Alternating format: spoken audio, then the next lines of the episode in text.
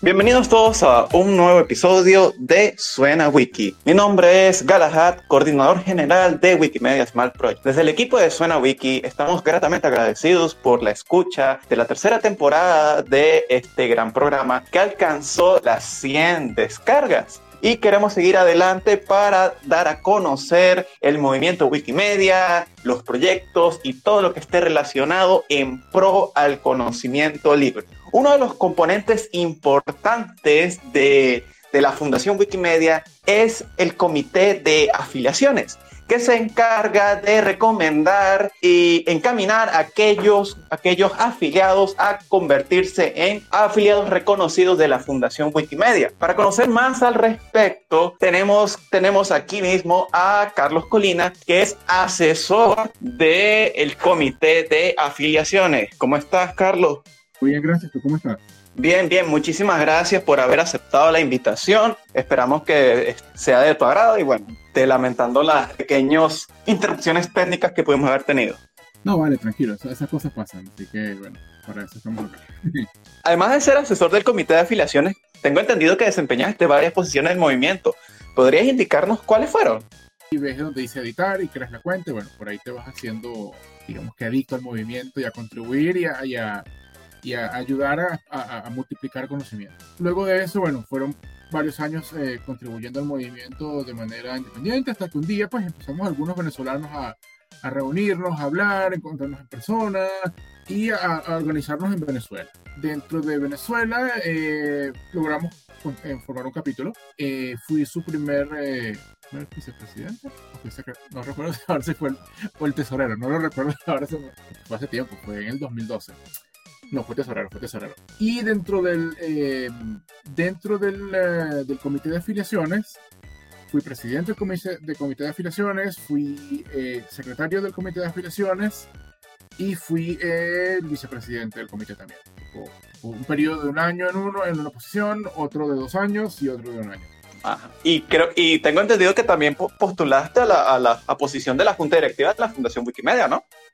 Sí, en el año 2019 eh, me, postulé. Realmente varias personas me preguntaron, mira, porque tú no, tú deberías lanzarte, no tenemos un candidato en Latinoamérica.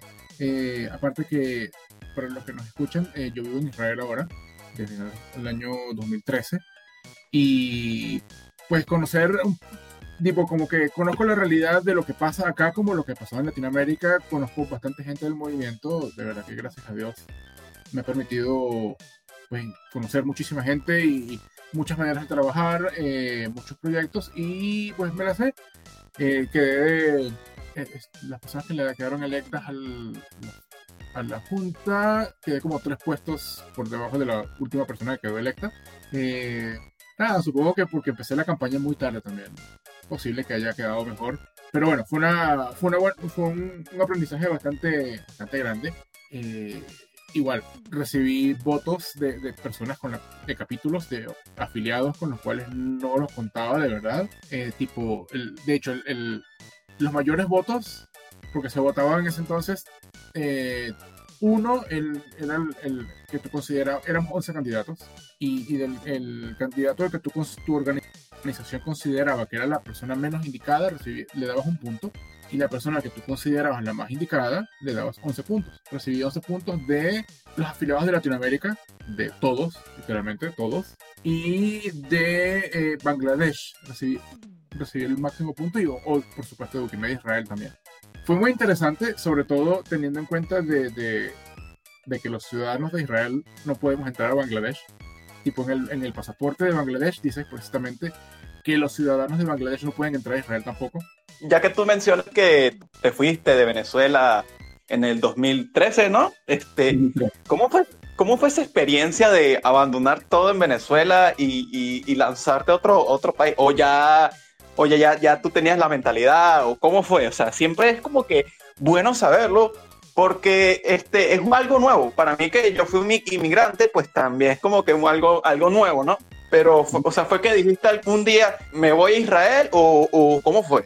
Mira, yo originalmente me había venido en el 2008 a estudiar, eh, tipo a estudiar, a hacer estudios religiosos. Ojo, no era para ser rabino, simplemente eh, como para tener bases en la vida religiosa, de conocimiento general de la religión que no lo tenía porque mi familia no es religiosa.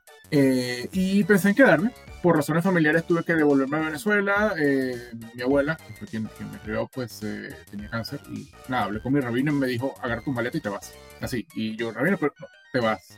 Tu abuela es prioridad. Y bueno, nada, me devolví a Venezuela. Estuve cuidando a mi abuela pues, hasta, que, falleció. Y después empecé a organizar mi, mi, ida, mi venida a Israel, pues con calma, ¿sabes?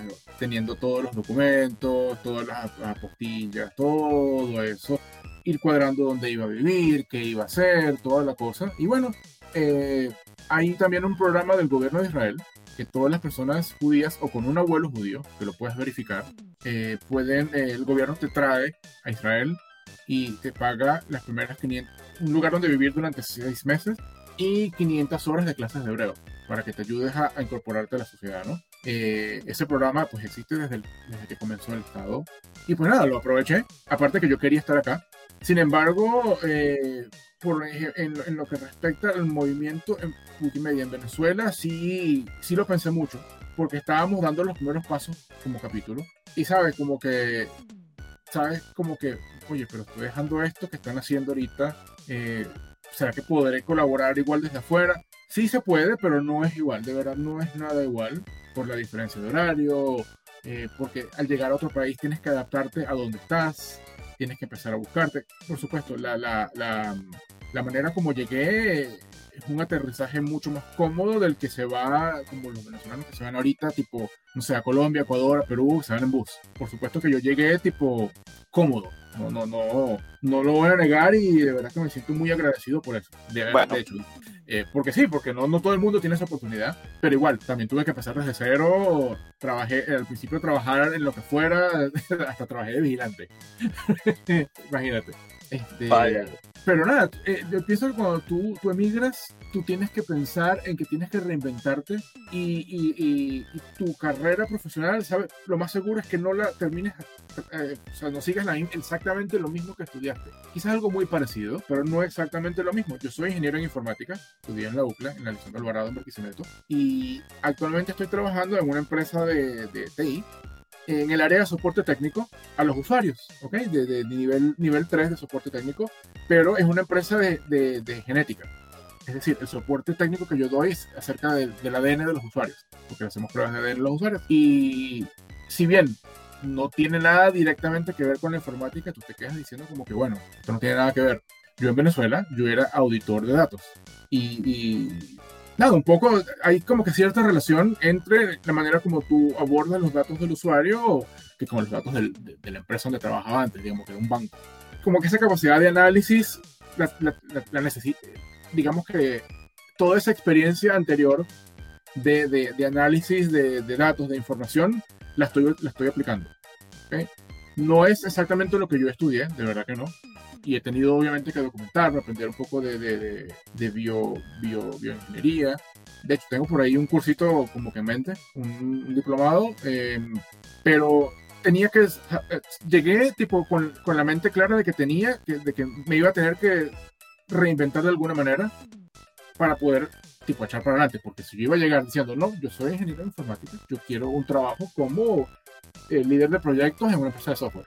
No, amigo, tú no, acaso en ningún otro país tú empiezas así, ni siquiera acá que yo llegué como ciudadano, que yo recibí la cédula en el aeropuerto. O sea, yo me bajé del avión y me entregaron, me llevaron, un señor me estaba buscando, estaba con un cartel, me llevaron a una oficina, me dieron mi, cédula y un taxi para que me fuera para mi casa. Eso no lo hace, en, no pasa en otro lado, ¿ok? Pero igual, a la salida de trabajar, tú tienes que echarle desde un principio como, como en todos lados. Digamos que el comienzo es un poco más fácil, pero tienes que echarle. y conozco mucha gente que llegó y trabajó al principio, que no conseguía trabajo, trabajó limpiando baños. Y, y, y, ¿sabes? Cualquier trabajo, todos los trabajos son, son dignos, son, son, no, no eres menos porque empezaste haciéndolo eso. Yo, yo cuando incluso estudié en la escuela religiosa, se llama Yeshiva, es el tipo de escuela que se llama, más o menos como un seminario, pero no es exactamente un seminario. En las vacaciones yo trabajaba limpiando, limpiando escuelas. Ah, lo pagaba muy bien. Voy a decir que no? Me pasaba dos días de la semana matándome limpiando de 8 a 6 de la tarde, terminaba muerto, pero tenía plata.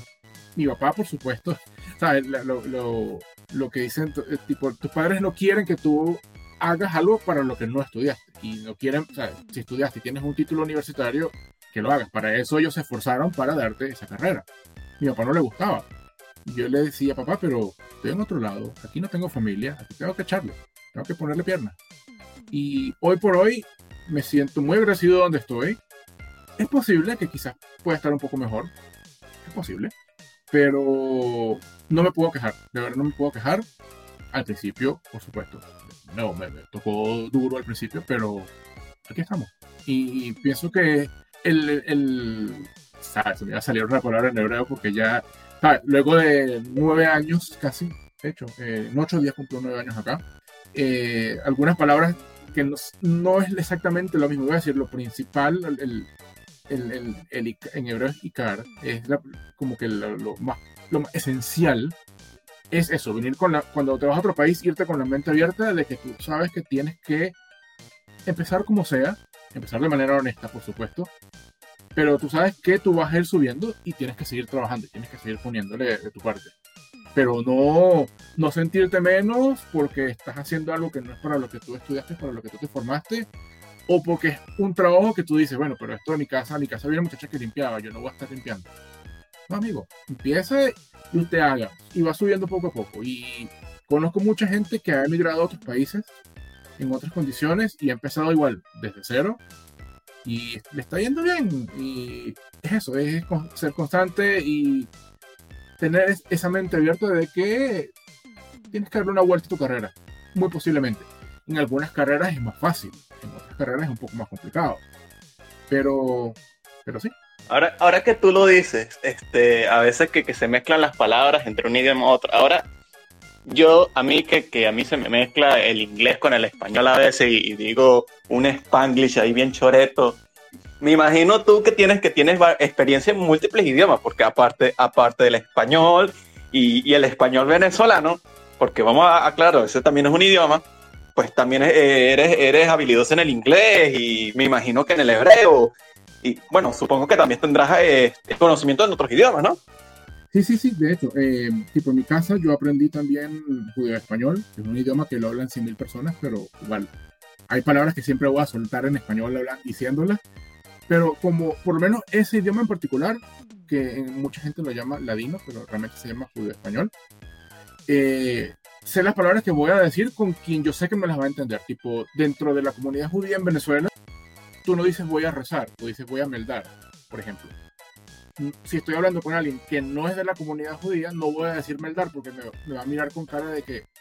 Pero en otros idiomas, si se me pasa, en inglés digo muchas cosas en inglés y, y, en hebreo, pues muchísimo más. A veces me pasa, mi, mi, mamá vive fuera del país también, mi mamá vive en Alemania, aprendí alemán también, y a veces me dice cosas en alemán, pero cosas que yo no conozco pero es, por la, es la costumbre y llega un punto de que hay palabras que tu cerebro automáticamente busca la, la, palabra más corta para decir eso en particular. Por ejemplo, parada de autobús, en hebreo, por ejemplo, es tajanata autobús. Pero la gente, tú dices tajana y la gente ya sabe que es la parada del, del, bus. Y entonces estás hablando en español y metes la palabra llegué a la tajana a tiempo, o no, no llegué a la tajana, el autobús me dejó. Y claro, alguien que no sabe, el, el, que no conoce el idioma, te, te mira como que no. Pero pasa mucho, suele pasar mucho. Y antes, la empresa donde estoy, antes trabajaba en soporte telefónico y tuve que neutralizar mucho mi español venezolano porque la mayoría de nuestros clientes eh, de habla hispana no son venezolanos, son españoles o argentinos. Y alguno que otro mexicano y, y chileno, sobre todo. Venezolanos creo que hablé con creo que dos o tres clientes venezolanos y, y, dos vivían afuera del país. Me pasó hace unos meses que fui a visitar a mi mamá y estoy hablando con mi hermana, tengo una hermana y ella tiene la app de, de la aplicación de la empresa, ¿sabes? El producto que ofrecemos. Y me está haciendo preguntas y le estoy explicando lo que ella tenía que hacer, me tienes que hacer esto y esto. Pero la manera como se lo estaba explicando, le decía, no, entonces tú vas a hacer ves este botón que está acá, le vas a dar clic, vas a hacer esto, ves que se va a ir expandiendo. Y entonces tú vas a bajar y ves un botón abajo que tiene las, las configuraciones. Ahí le vas a hacer, vas a hacer clic nuevamente y vas a ingresar. y claro, estoy hablando eso así. Mi mamá me mira y me dice, ¿tú por qué estás hablando así? Yo, ¿cómo que así, mamá? eso no es español venezolano.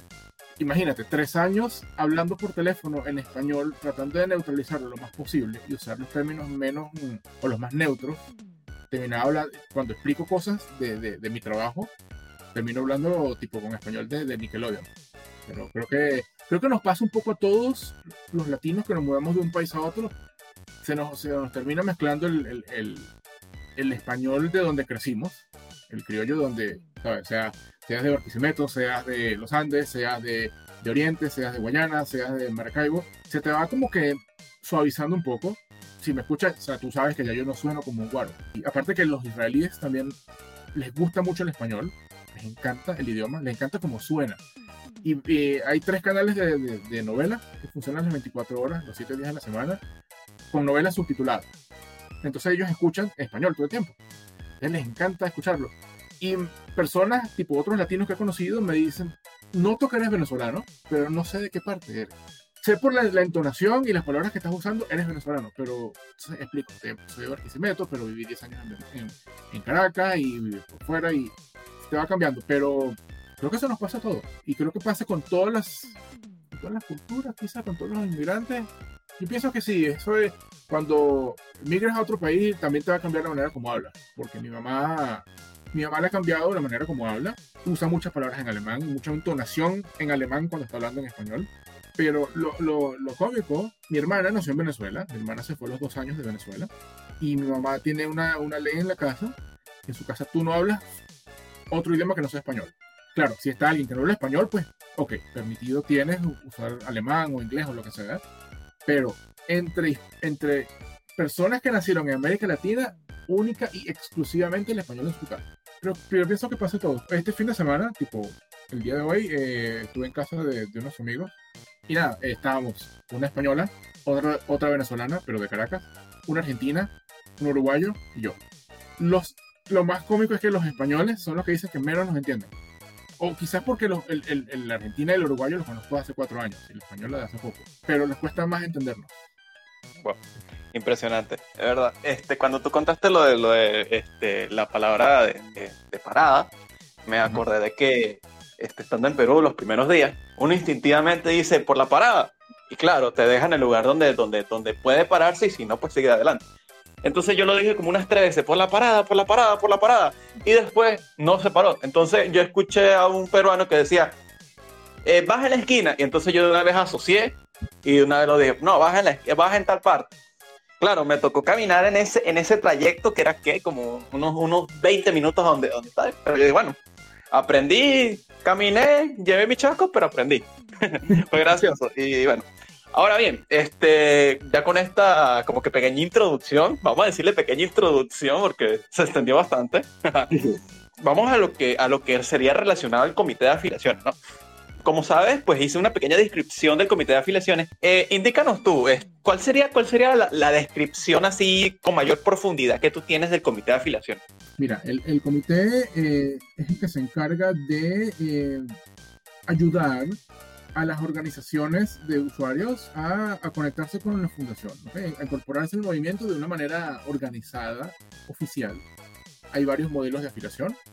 Eh, el comité se llama actualmente Comité de Afiliaciones, antes se llamaba Comité de Capítulos, porque solo existía una figura de afiliación a, a la fundación llamada capítulo. Y era muy difícil, y sigue siendo muy difícil el capítulo, no, no es tan fácil, porque tiene un montón de condiciones. Eh, pero en el año 2013 se decidió crear nuevos modelos de afiliación, hacer modelos más fáciles para, para y más eh, adaptados a la realidad, porque hacer un capítulo requiere un mínimo de personas, requiere crear una, por lo menos en Venezuela, la figura, hacerse una, una, asociación, civil, eh, registrarla, todo el papeleo, eh, crea, eh, sabes, montar todos los, los los estatutos que vayan eh, en la misma dirección en la que está yendo el movimiento de la fundación y que vayan también en la misma dirección de, de las leyes locales. Es un proceso y aparte de tener dos años de trayectoria en actividades. Y si, sin estar organizado oficialmente, hacer eso durante dos años no es nada fácil. Entonces se decidió eh, crear varios modelos. El modelo más simple, que es el modelo de grupo de usuarios, es, es simplemente un modo en el que pues, varias personas se unen y dicen, sabes, queremos, queremos trabajar en esto, y nos reunimos y vamos a hacerlo. está el, la organización temática, que es una organización formal que tiene que tener estatutos, tiene que tener un registro eh, legal, pero se dedica a una actividad muy, mucho más restringida eh, que, un, y, y, no necesariamente a un área geográfica. Y un capítulo si es un área geográfica a nivel nacional o estatal en caso de países federales como Estados Unidos. Eh, el comité se encarga de asesorar a estos, estas tres, estos tres modos de afiliaciones a las personas que quieren organizarse, cómo se van a hacer. Hay unos lineamientos, por supuesto, que el comité, que el comité tiene eh, creados y eh, verificar que esos lineamientos se cumplan. Y eh, cuando es caso de capítulo, cuando es caso de, de organización temática, recomendar al, a la Junta de la Fundación, mira, nosotros revisamos los estatutos de este grupo, revisamos todas las cosas que ellos han hecho y consideramos que deberían ser reconocidos, porque es un reconocimiento oficial. Cuando tú eres eh, una organización afiliada a la Fundación, tienes un reconocimiento, tienes el peso, el respaldo de la Fundación para muchísimas cosas, para bien y para mal, diciéndolo de alguna manera, porque tienes responsabilidades con la Fundación y con el movimiento, pero también tienes ciertos beneficios beneficios es acceso a recursos, tienes el, el nombre, ¿ok? Eh, la, usar las marcas de la fundación, las marcas registradas eh, y muchas otras cosas, eh, conexiones, ¿sabes? Con, con, gente que te puede ayudar a, a, a montar tus proyectos y a, y desarrollarlos. y el comité se encarga de hacer todo eso y también el comité se encarga de ir haciendo un seguimiento a todas estas organizaciones de que se mantengan siempre pues al día, eh, que tengan todos sus eh, cumpliendo con tienen que hacer tú tienes que hacer reportes de tus actividades del año porque no es que hola registré mi grupo y ya me olvidé no, no.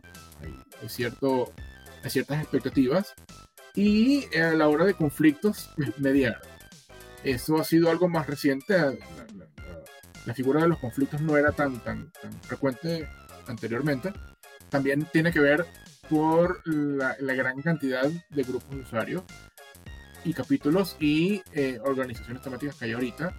Imagínate, en el 2013 eran 30 capítulos, 20 capítulos, no era nada. Y ahora pues son 280 y pico, eh, sino que más. Es mucha más gente y por supuesto, somos seres humanos, ¿sabes? Y, y, mientras más interactuamos, más chances de que tengamos un conflicto, tengamos alguna diferencia.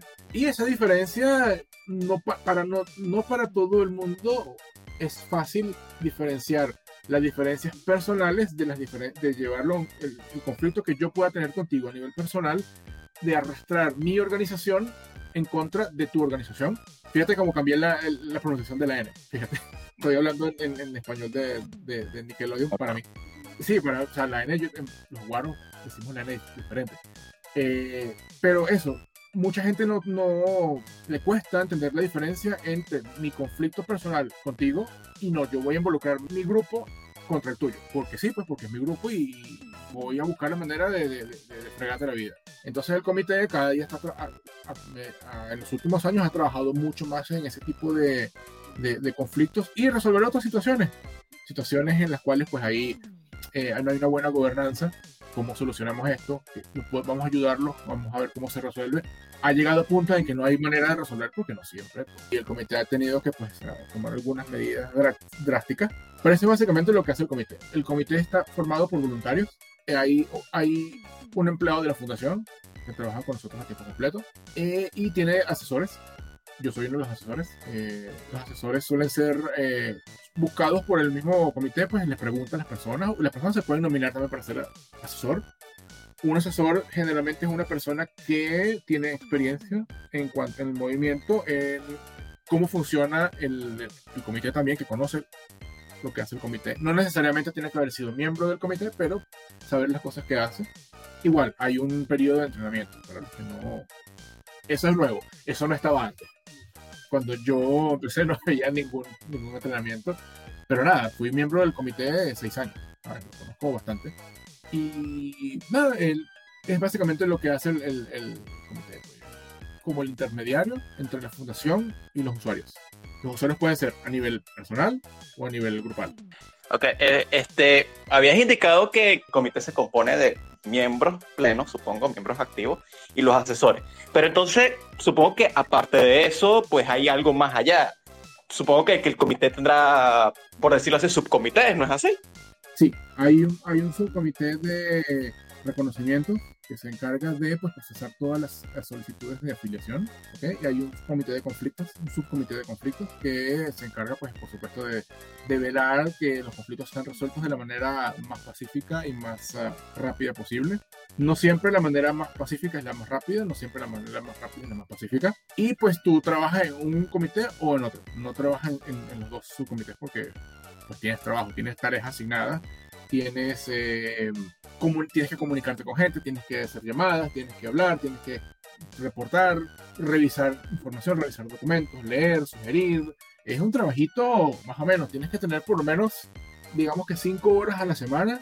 En teoría, no, yo creo que con dos a la semana, full dedicadas para hacer tu trabajo, más la hora de la llamada, la llamada mensual, que es lo mínimo pero hay veces que tienes que dedicarle un poquito más, pues, porque tienes que cuadrar y acuérdate que los miembros del comité están regados por todo el mundo. En este momento hay miembros del comité en Australia, en Rusia, está la chica que eh, empleada de la fundación que está en la India, está, a ver, ahí, ahí, está? hay un muchacho en Georgia, hay, hay otro más en la India, hay una en Nigeria, en Latinoamérica, no hay nadie en Latinoamérica, eh, falta gente. Hay, hay alguien más de Europa, no recuerdo exactamente de qué país de Europa. También que acaba de, de, de, renovar, de, finalizar los periodos de algunos. Hay uno en Nueva York, estoy yo. Eh, estaba un asesor hasta hace poco, el muchacho acaba de renunciar, estaba en Filipinas. Entonces, claro, tienes que coordinar con toda esta gente a la vez. Horario, lugar, llamada. No siempre todo el mundo se puede incorporar a una llamada, pues porque por la hora es muy difícil a veces para siempre para alguien eh, una llamada es a las 2 de la mañana. Entonces, a esa persona no le puedes exigir que atienda todas las, que asista todas las llamadas a, las 2 de la mañana. Entonces las van como que rotando un poco. Pero sí, eso eh, requiere, digamos, unas entre 2 y 5 horas a la semana de dedicación. impresionante. Ahora, habías indicado lo, este, lo del staff también. Eh, se tiene entendido que es el asociado de, de apoyo al AFCO, ¿no? Bueno, su nombre puede, puede, parecer que eh, apoya únicamente el APCO, pero más o menos cuáles serían las funciones que hace, que hace el, el este, dicha, dicha posición. Ah, Carlos. Eh, el, el, asociado de apoyo a la FUN, que es un, un, empleado de la fundación, se encarga de documentar todas las reuniones, de estar pendiente de controlar la participación de los miembros, de revisar las aplicaciones que vienen de los, uh, de los, de los grupos que quieren afiliarse. Se encarga de revisar que cumplen con el estándar, los estándares que, que tiene la fundación.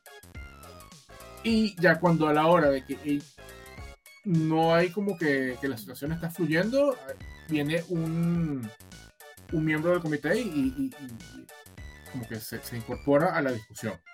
Sobre todo se encarga de revisar la, parte inicial. Ya cuando es revisar documentos, revisar estatutos, revisar eh, situaciones legales, situaciones de cumplimiento, trabaja junto con los, afiliados, con los, perdón, con los miembros del comité. Eh, pero eso, es, un trabajo pago, un trabajo, tiene que cubrir muchas cosas, eh, chequear, estar al día de que cuál grupo se le venció el reconocimiento, cuál grupo le toca hacer esto, cuál grupo le falta, falta entregarse el documento. Es como no es como una secretaria o un secretario, pero se encarga de todo, toda esa labor logística de, hormiguita que en un principio le hacían los miembros del comité de los voluntarios y era mucho más trabajo. O llegó un momento del AFCOM en el cual este, dijo, bueno, necesitamos un empleado sí o sí y, y apareció la oposición. Este, y como que no era bueno, porque si no ya, ya hubiesen enloquecido, me imagino, ¿no? Tal cual, tal cual. De verdad, llegó un momento en que simplemente no nos dábamos abasto y, y, sobre todo porque tú eres voluntario, no puedes exigirle a un voluntario que trabaje nueve horas o que tenga tantas cosas eh, listas en, en, en, cierta cantidad de tiempo porque de verdad tienes, tú eres voluntario, tú tienes tu trabajo, tú tienes tu vida personal y, tú estás dedicando una cantidad de horas. No vas a dedicar todo el tiempo de tu vida para, para un trabajo voluntario. Entonces, eh, nada, se, se, habló con la fundación y la fundación estuvo de acuerdo sí, en, asignarnos una persona que, que, trabajara con nosotros. Wow, interesante. Ahora bien, eh, habéis indicado también este, en las preguntas anteriores este, que la persona que quiere ingresar al, al AFCOM, sea, sea mediante miembro, sea para la parte asesor, este, se nomina y ya. Pero entonces, ¿quién los escoge? ¿El, propio comité, los voluntarios? ¿Cómo es el proceso de, de elección? A ver, para, para hacer un, un, asesor es como que más interno del, del comité. Tipo, te preguntas, tú sugieres, tipo, eh, miembros del comité te preguntan, mira, tú quieres ser... Y tú explicas por qué quieres ser eh, asesor. Ahora, para ser miembro del comité, hay un periodo en que se hace una llamada de elecciones. Se le llama a, a, los, a las personas del movimiento a que se propongan. Y tienes una cierta cantidad de preguntas que tienes que responder. Tienes que tener un mínimo de experiencia. Tienes que tener eh, fluidez en inglés, porque es la lengua en la que se utiliza para las, comunicaciones oficiales, disponibilidad de cierta cantidad de horas. Tú haces unas preguntas, te hacen unas preguntas estándar, ¿qué opinas tú de ciertas cosas del movimiento? ¿Cómo harías tú esto? ¿Cómo harías tú tal cosa? Y eso se, se, publica en Meta y está a la vista de, pues, todo el movimiento. Tú puedes recibir apoyo tipo de, de, otras personas del movimiento, pero recomendaciones, mira, yo recomiendo a Carlos por esto, por esto, por esto. Pero no, eso no es, la, no es un factor decisivo. Eso se, pone como simplemente como una muestra para ver si la gente sabe quién eres. Porque tampoco es que va a llegar alguien que tiene mucha experiencia, pero nadie lo conoce. Eh, ha pasado, y ah, bueno, el comité se, se, sienta, ve todas las aplicaciones, las discute, también se hace un chequeo de de, las personas, si ha tenido conflictos antes, si ha sido baneado, si ha sido bloqueado, si ha tenido conflictos con otras organizaciones, si ha tenido, Todo, todo. Hubo un muchacho de Irán que fue electo al comité. De verdad, lo conozco desde, desde 2009, lo conozco. Es muy cómico porque siempre que voy a un evento de Wikimedia, la primera persona que me encuentro es él. No lo sé, no sé por qué. Y él tampoco lo sabe. Pero es muy curioso. Tipo, yo estoy llegando y siempre que está afuera él. Eh, no pudo, al final no se pudo incorporar como miembro del comité porque eh, tienes que firmar un acuerdo de confidencialidad con la fundación. Tienes un, acceso a ciertos documentos y cosas que son de la fundación. La fundación está en Estados Unidos, el muchacho vive en Irán. No, no estábamos muy, eh, pues, estábamos, estábamos seguros de que lo podía poner en problemas a él, no tanto a la fundación, él lo podemos poner en problemas legales dentro de Irán. Y pues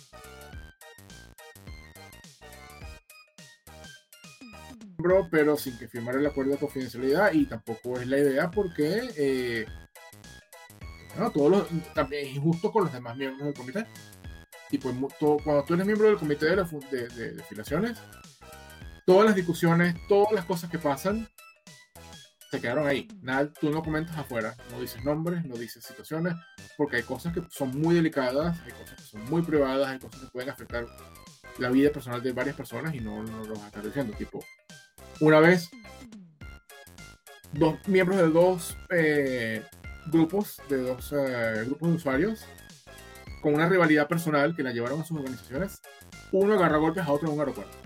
Wow. ¿Quiénes fueron? No lo puedo decir quienes estábamos en ese momento de, miembros del comité sabemos, si alguien me escucha y fue miembro del comité en ese momento, va a saber. O alguien que se enteró en alguna otra manera, pero no puedo, no podemos decir esas cosas. Policía y todo, fue un, incidente bien, bien desagradable. Eh, pero entonces, este muchacho no puede tener acceso si, si no, no, lo, no, no firmaba el, el, el, acuerdo de confidencialidad.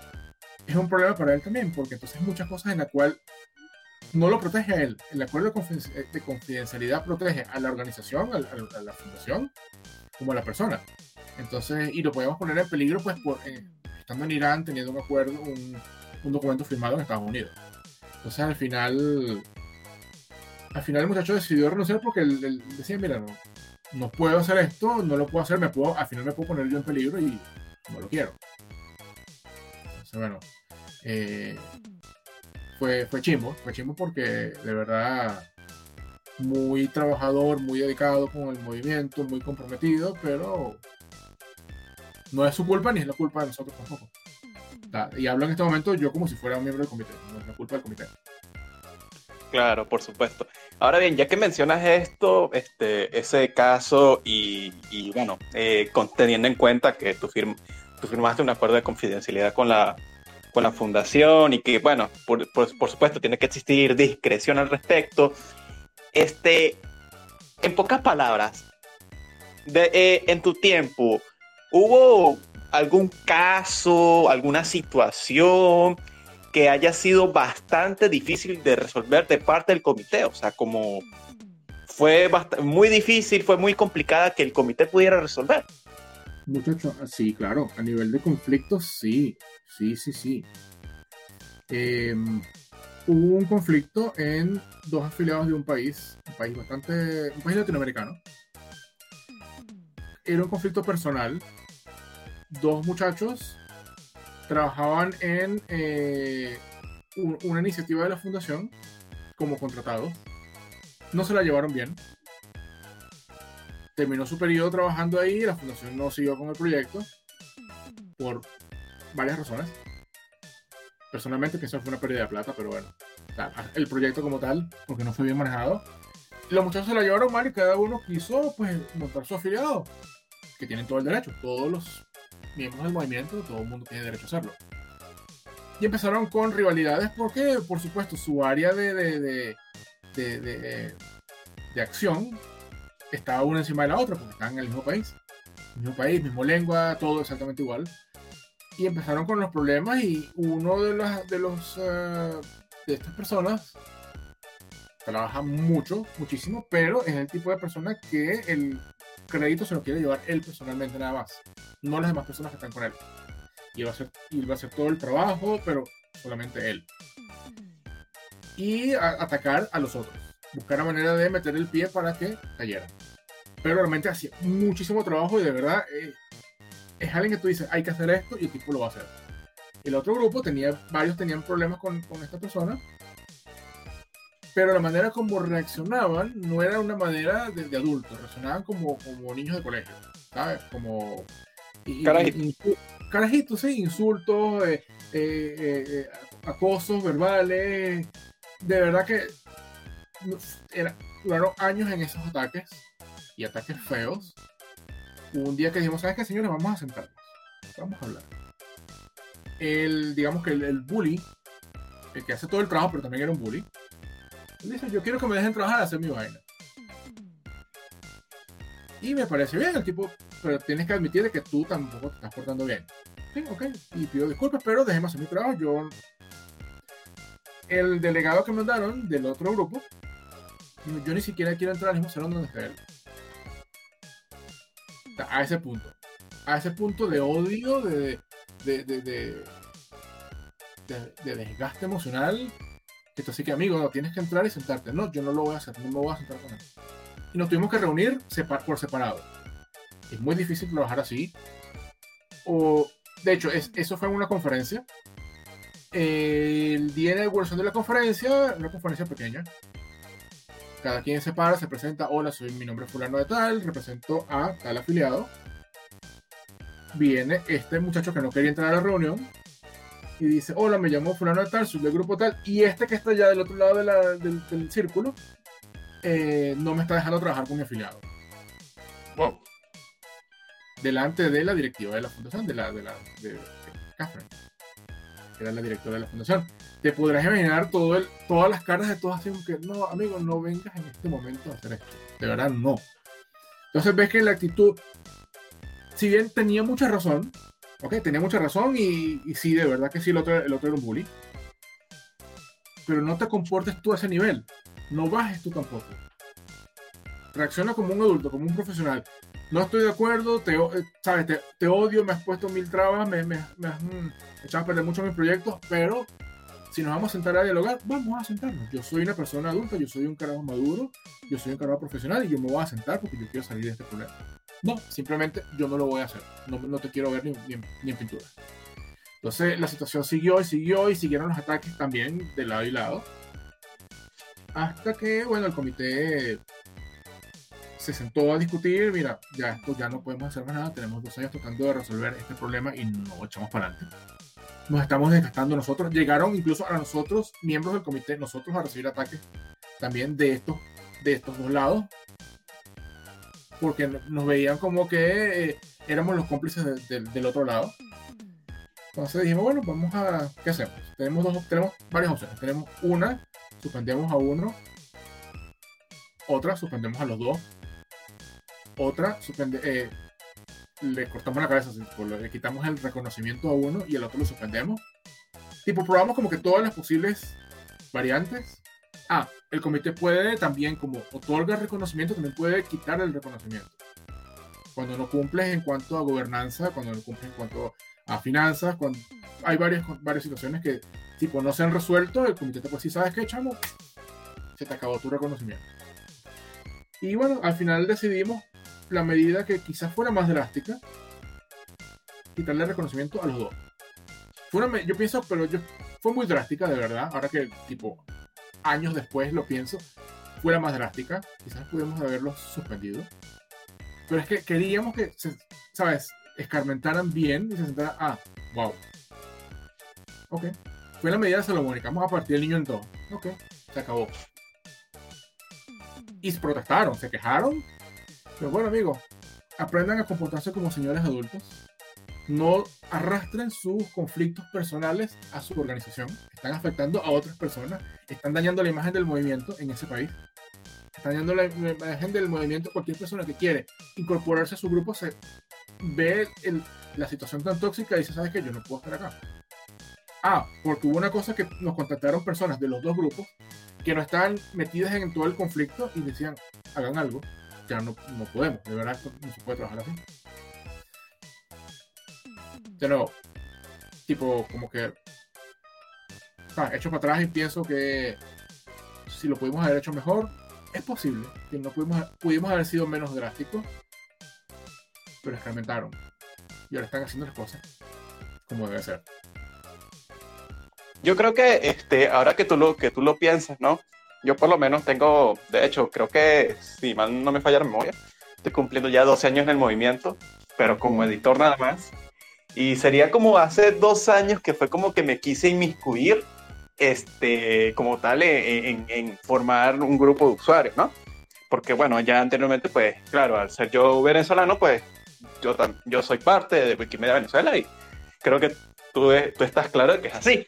Entonces, ahora que tú opinas, eh, tú piensas todo esto, o sea, bueno, que tú comentas todo esto, mejor dicho, este, francamente lo que yo digo es, pese, a yo tener 12 años, yo estoy en pañales prácticamente, porque este, es como que, wow, es un mundo distinto al nivel como editor que simplemente tú te encargas de editar. No, es otra cosa, otra cosa y uno queda en pañal. Pero siempre he dicho que uno tiene que tener una posición diplomática ante todo, porque o está, eh, tienes que estar de acuerdo con dicha persona, te guste o no, porque se va, se va a armar un quilombo y el que va a estar perjudicado eres tú. Entonces, no te conviene ni para tu, ni, para tu reputación, ni te conviene para, para, tu, o sea, para, para tu grupo, o para, o para tu capítulo, para tu organización temática. Y claro, eh, y yo creo que he sido ferviente de, de, que todos los peos que tengamos en interno. Si, si lo quieres eh, sacar afuera, eso ya es peo tuyo. Pero yo me voy a mantener posición diplomática si lo sacas afuera. Y vas a ver a quién le van a creer. A ti a mí. Imagínate. Sí, no, totalmente de acuerdo. Eh, eso de, primero, dañas mucho la imagen de tu afiliado y, la gente que lo ve, lo ve de afuera, primero quedas tú rayado por conflictivo, por tóxico, por, cualquier cosa. Dañas la imagen de la organización, que a veces construir la imagen de, una, de, una, de un afiliado y de una organización, no solamente dentro del movimiento, en cualquier lado, no es algo que tú soplas y haces la botella. Eh, tienes que hacer, es un trabajo de hormigas, un trabajo de años. Eh, dañas eh, contactos, dañas muchas cosas, rompes, rompes muchos puentes, quemas muchos puentes y quedas tú mal. Quedas como el histérico, quedas como el inmaduro, quedas como el, el, que no se sabe comportar. Entonces, los rollos dentro de la organización, porque también nos nos, pasó, nos ha pasado en el comité de resolver rollos dentro de la misma organización, se resuelven adentro. Los trapos sucios se lavan en la casa. eso de estar sacando, mira, no, eso no se hace. ¿Verdad? ¿Verdad? Claro, pues. Claro, este, bueno, lo comenté yo, y yo de una vez digo, wow, este, pese al tiempo que tengo, estoy pero paseando chiquito, aprendiendo a gatear, imagínate, ni siquiera caminar, gateando todavía. Ahora bien, este, volviendo a, otra, bueno, una de las últimas preguntas para no quitarte mucho tiempo, Carlos, porque me imagino que debe ser tardísimo allá en Israel. Sí, no. Imagínate. Este, bueno, en un momento del tiempo, o sea, cuando, cuando se decidió constituir esta figura de los grupos de usuarios, supongo que, que hubo muchas, este, muchas solicitudes, ¿no? Este, pero llegaron a un punto de que, de que las solicitudes pues hasta parecían extrañas, ¿no? O sea, y, y, y, si me permite decirlo, se convertían como que kiosquitos, pues. Entonces, ¿por qué, por qué esto? ¿Por qué, por qué ese, ese, esa, esa situación de, que, de, de, de, crear, crear, crear, aunque, aunque la solicitud fuese muy, muy esta rara? Mira, eh, es cierto, de verdad, te lo digo aquí muy personalmente. Eh, cuando se, se, se, planteó el, nuevo, el modelo de afiliación, dijo, bueno, buenísimo, esto se hace así, es fácil de construir. Pero empezaron a salir unos que no tenían sentido, de verdad, que te decimos que no, no, amigo. ¿Tienes en tu país uno que hace exactamente lo mismo? No. No, pero es que no se le puede quitar el derecho. Entonces, bueno, ok, está bien. En muchas partes nos pasó, en muchos países, eh, que teníamos dos y tres comunidades haciendo exactamente lo mismo. Ah, bueno, el, el, el, el, agarrar golpes en el aeropuerto. En caso de esto. Dos grupos que se fumaron exactamente al mismo tiempo en el mismo país, haciendo exactamente lo mismo. Eh, y se la llevaron mal porque obviamente se estaban consumiendo los se, se, estaban compitiendo, estaban consumiendo el espacio del otro. Y uno de los miembros de, de uno de los grupos pues no, no, no supo manejar el conflicto de una manera bastante madura y nada, le dio, le dio golpes a otro. Fue, fue un problema serio, fue un problema bastante serio. Imagínate cuando te llega el, correo electrónico diciéndote, mira, ha pasado esto, esto, esto y esto, llamamos a la policía, está el reporte tal, pues te imaginarás cómo, cómo nos quedamos los miembros del comité como que... ¿Qué pasó aquí? ¿En qué fallamos? ¿Dónde está la madurez? ¿Dónde está el, sentido común? Eh, ¿Qué es lo que dice mi papá? El sentido común es el menos común de los sentidos. Eh, pero sí, de verdad que como que el, criterio de creación de un, de un, afiliado debería como que ponerse un poquito más estricto, a mi parecer también, para que no empiecen a surgir, ¿sabes? Eh, cinco grupos de usuarios de la misma cuadra hacemos cosas distintas y todos estamos de acuerdo, porque otra cosa es cuando tú en un país en un ámbito lingüístico, cultural, tienes un grupo que hace lo mismo, un afiliado, tú lo contactas a esos afiliados y les preguntas, ¿tienen problemas con ellos? ¿Que se constituyan? No. Y ponte, tú y yo, tú montas un grupo en, en, en Venezuela, un grupo de usuarios, supongamos que Wikimedistas de los Andes venezolanos. Perfecto, no hay ningún, le pregunta a Wikimedia Venezuela qué opinan. No, no tenemos ningún problema con ellos. Buenísimo, Venezuela es grande, caemos todos, ok.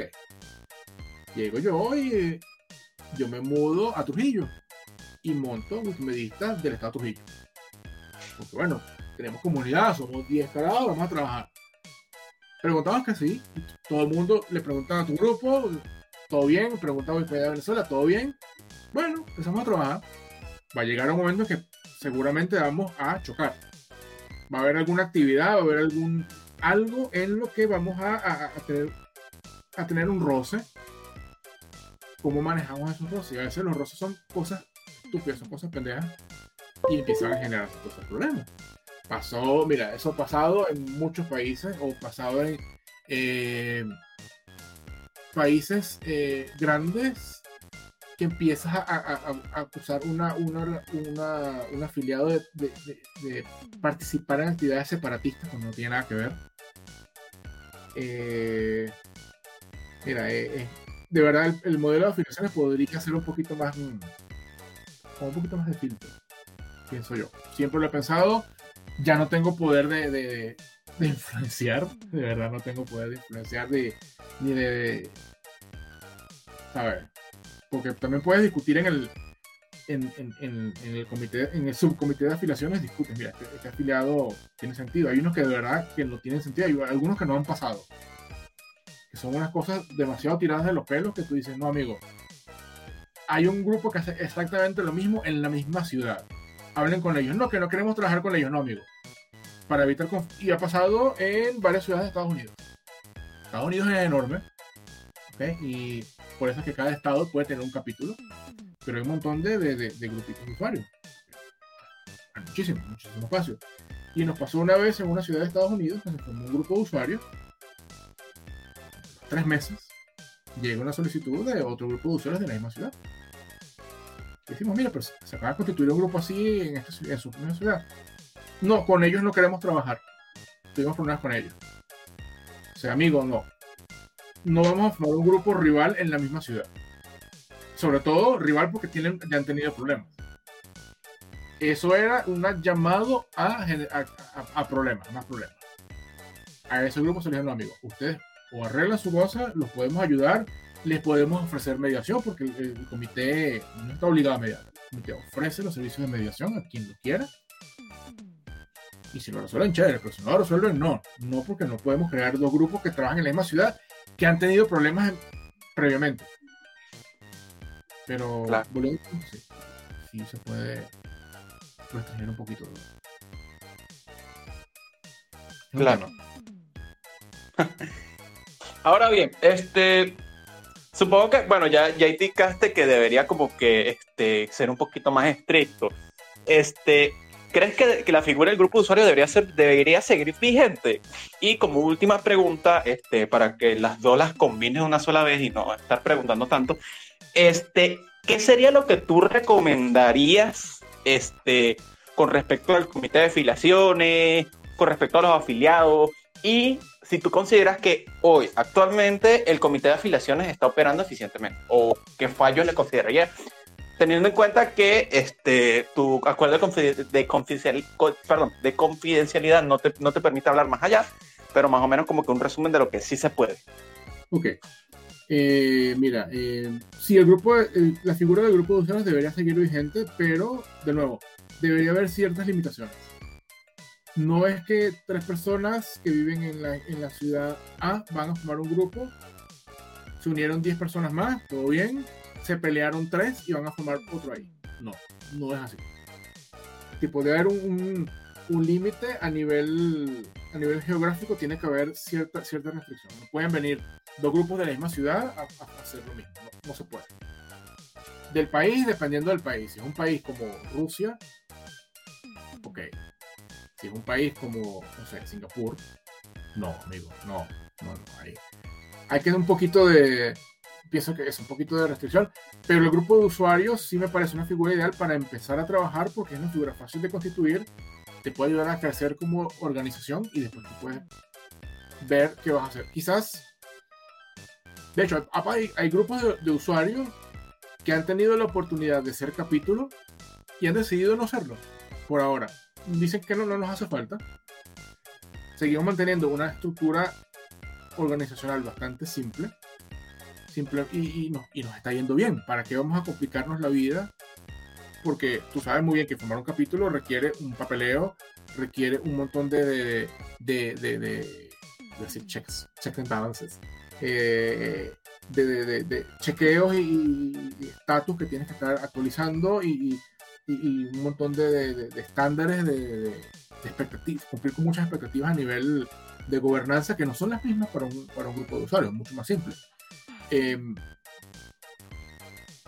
pero sí, sí, sí debería modificarse un poco. ¿okay? Quizás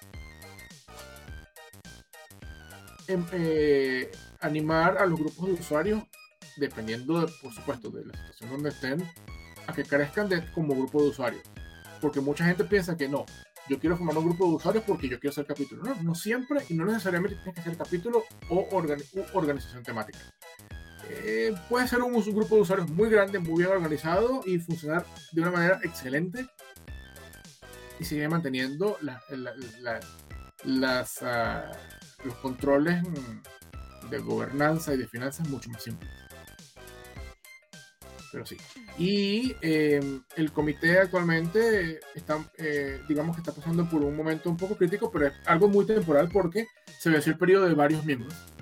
¿okay? Y miembros que eran oficiales del, comité, tipo el presidente, el vicepresidente. No, el, presidente, tesorero y la secretaria, pues se les acabó su término. Pasa.